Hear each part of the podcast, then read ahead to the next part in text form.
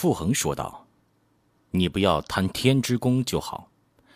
见了皇上，寻法度会话，敢胡吹浪言，我有办法治你。”纪云听了一笑，说道：“看见你就想起我们河间紫霞观的一个道士，叫什么山月的，最能驱鬼捉狐、镇宅压邪的，当地都叫他山月神仙。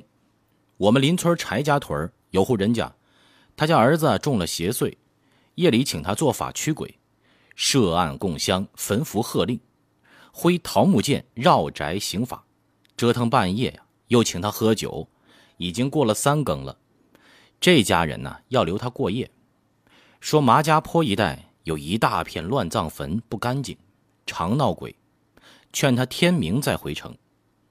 那山岳神仙已经吃酒七八分醉了，口吐豪言说：“我身无分文，不怕劫路，有这把桃木剑，妖魔鬼怪哪个敢近我身的？”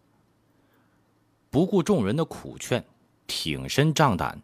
出了柴家屯儿那边钱度和几个官员正说笑寒暄，听纪云说古劲儿讲鬼，都凑了过来。傅恒一眼看见礼部主事秦凤梧也在，便摆手示意叫到一边，问道：“，昨个马二侉子请吃酒，你也去了？”秦凤舞小声说：“是，是几个童年攀着凑凑热闹，请的又是贵大人他们。”不好不去，卑职没吃到席散就走了，和这些人混到一处不好，卑职也知道的。傅恒说：“这是你的私事，本不该我管，但你是万岁爷特拣在心的，关照过我，加以栽培，已经叫吏部票你拟台湾知府了。你知道这知府是什么地位吗？朝廷最信得过的官儿，才派去呢。”给你提个醒，你既已经明白，我就不多说了。秦凤无忙躬身说：“谢六爷提携训诲，不过济公说要还席，不知我去的好还是不去的好。”傅恒说：“去不去的无所谓，何况是小兰的懂。我只是点你一下，如今风气太坏，自爱心有了，怎么处事都无碍。”二人说几句，又回神儿听纪云说。走到麻家坡外岗上，只见清风冷月下乱家起伏，连绵几里不见边际。针莽荆棘间青林闪烁，黑柏暗松摇曳生风，间杂着似哭非哭的笑声。山岳道长被凉风一击，酒醒了，心里一悸。顿时头发汗毛根啊都炸起直立。但此时再返柴家屯断然没那份颜面了，只好啊炸起胆子，一手提桃木剑，口里哼着道情，顺着百草半遮的蜿蜒小路往前走。正走着，昏苍苍的月色下，一个坟头，无声无息的钻出个人影来。这是我大清入关。前明何建守军战死的乱葬坟地，盗墓的是没有的。山岳神仙知道是遇上鬼了，这是他当神仙头一遭遇到真鬼，强压着心头恐惧，牙齿仍抖得山响，哆嗦着手举木剑，半闭着眼偷睨着那鬼，口中念念有词。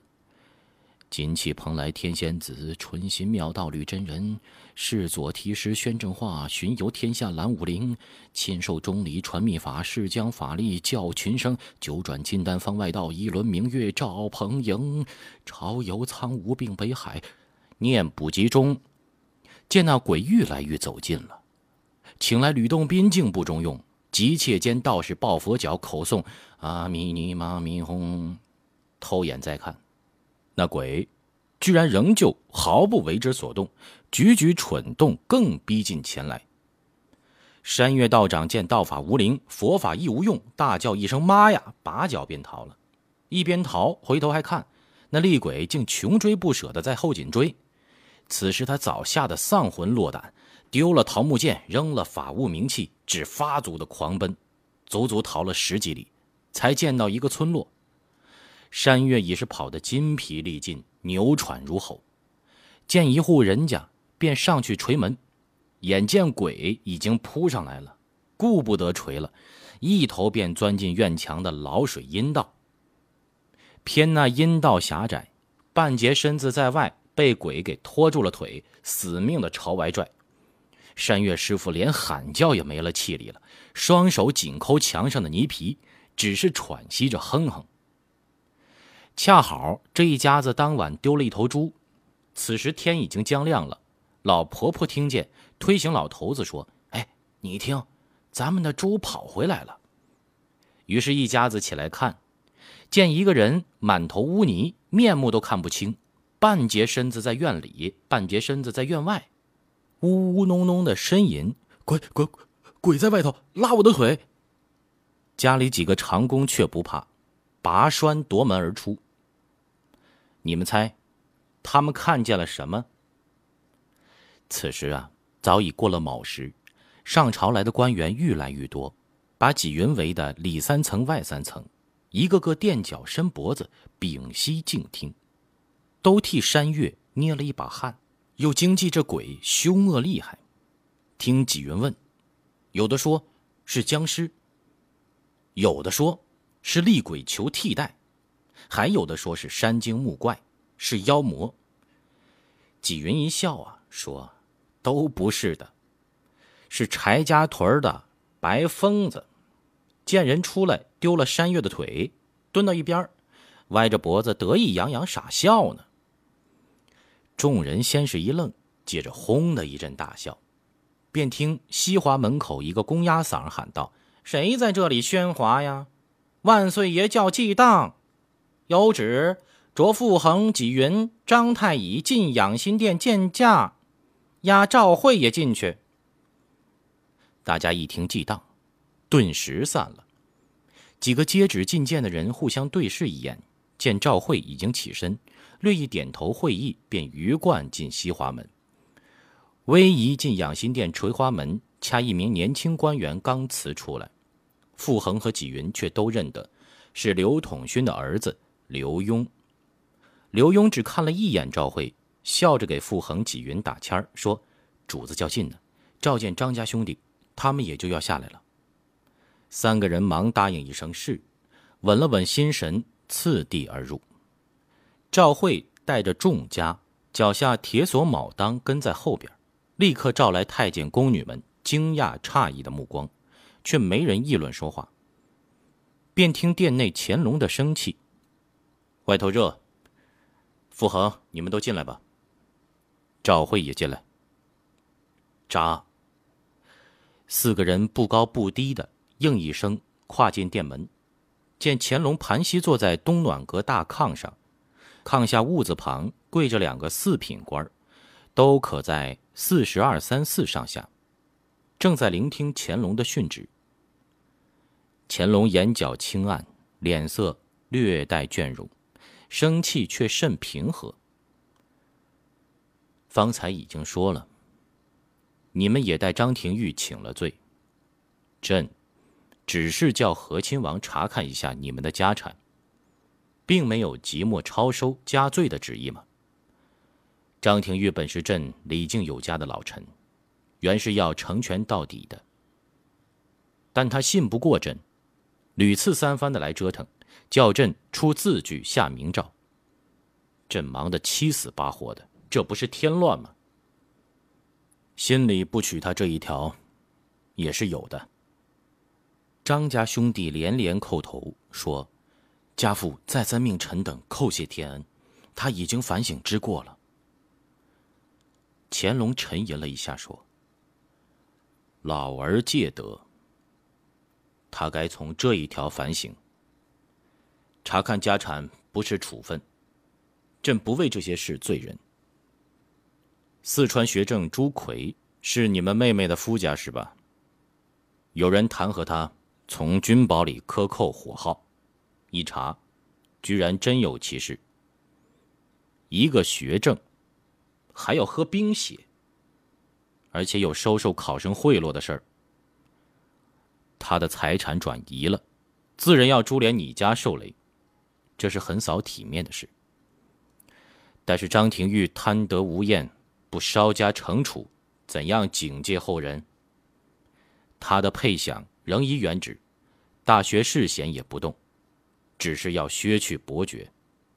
对大臣没有惩戒是不成的，拒不株连到你们。他略一沉默，又说：“你们跪安吧。”第十章。弃金殿，赵会诉衷肠，修库书，己云贤恩命。张若成、张若婷战战兢兢地辞退出去，乾隆这才吩咐傅恒和纪云起身赐座，遂对张太乙说：“苏北、淮北几处闹水灾，又有妖人一枝花传布邪道，听说已经蔓延到鲁南了。”和亲王见了你来，说要祈攘法灾。朕素来敬天畏命，尊崇孔孟，以儒道治国，百行以孝为先。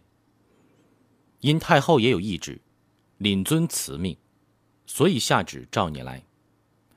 河南、山东、山西也在闹着旱灾，朕也想听听你道家如何解释，有什么法术可以消弭灾殃的。张太乙直挺挺的跪着，一一到地，奏道：“和亲王三次驾临白云观，已将各地灾情告知贫道，命贫道推演时气吉凶。但贫道皇冠末流，焉敢妄推天数，乱言吉凶啊？按大道金丹内诀，天干阴阳合则吉，不合则凶。如阳干克阴干为合。”如甲克乙，即甲与乙合；阴干克阳干为宫星，如甲受辛克，即以辛为宫。阳遇阳克，阴受阴克，皆为不和。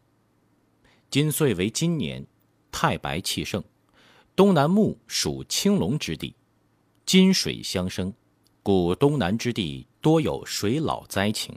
加之天盘六星。甲午下临于三宫，所以白虎猖狂，兵事亦不顺利。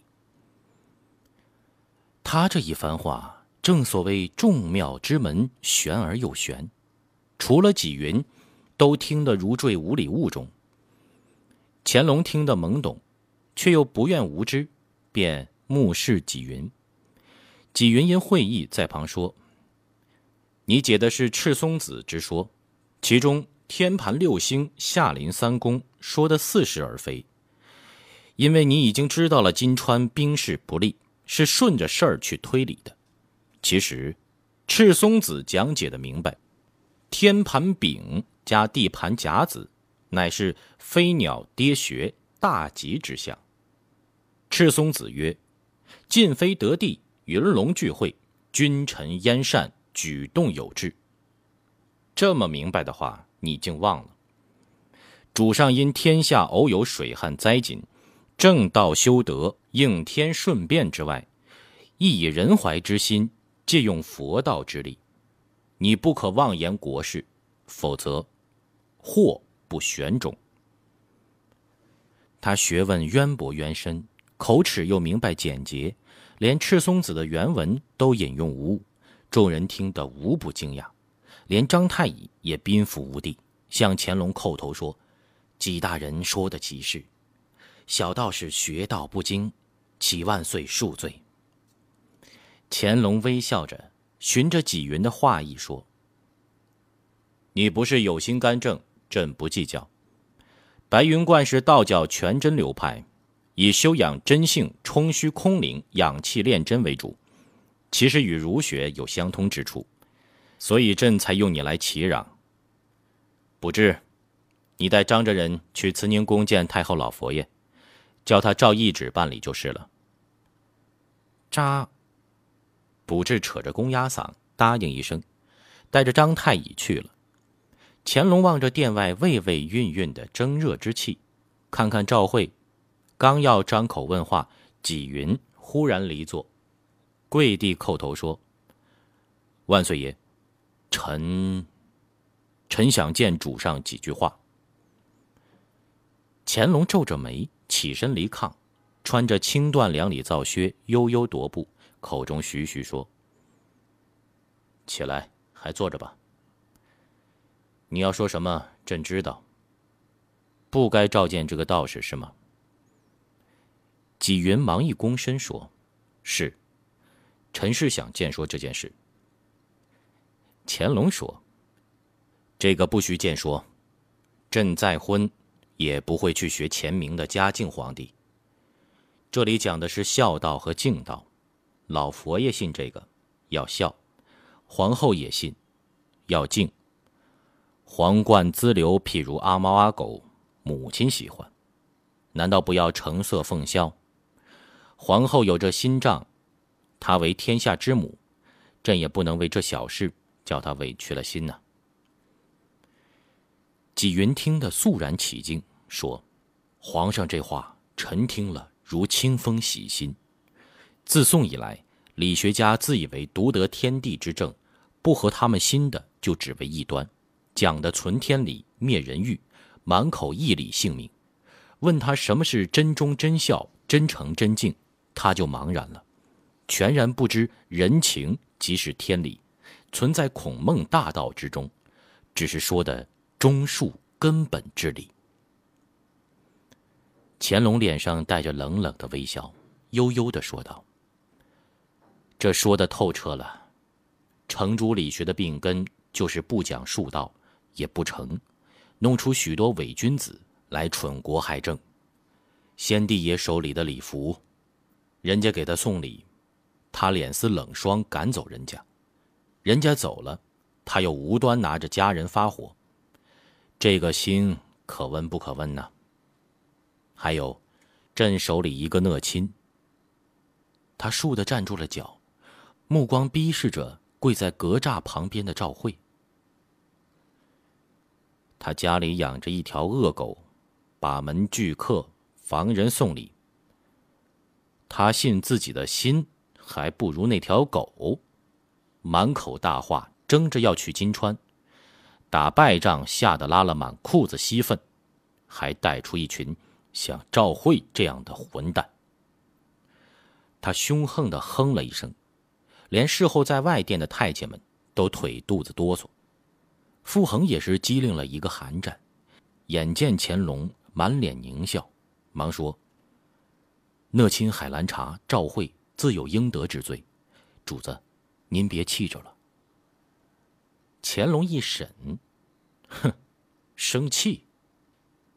转步回炕前须弥座上坐了，已是恢复了常态。端起茶盅，用杯盖拨着茶叶沫，呷了一口，说：“朕生讷亲的气，他配。”海兰察是多拉尔忠永公的孙子，祖父是何等英雄，跟圣祖西征，身中十箭不下阵。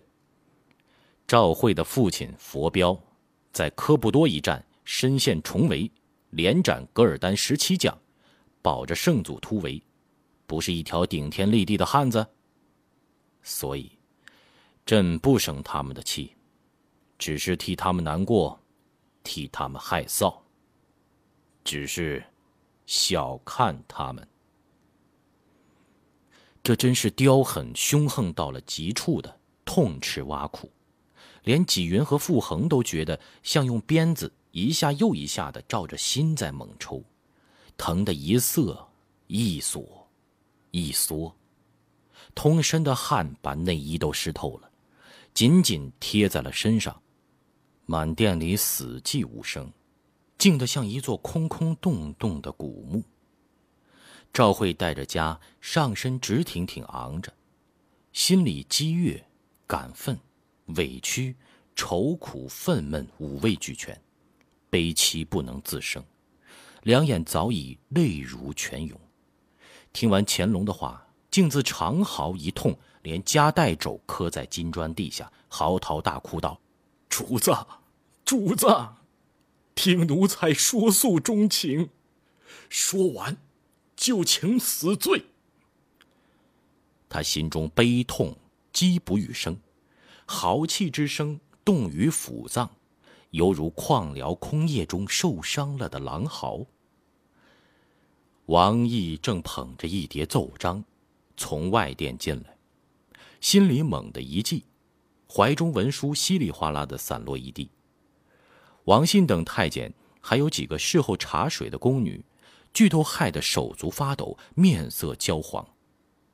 纪云手里端茶正要喝，手一颤，杯子几乎脱手了。傅恒也是心头避避的，直跳将坐如偶。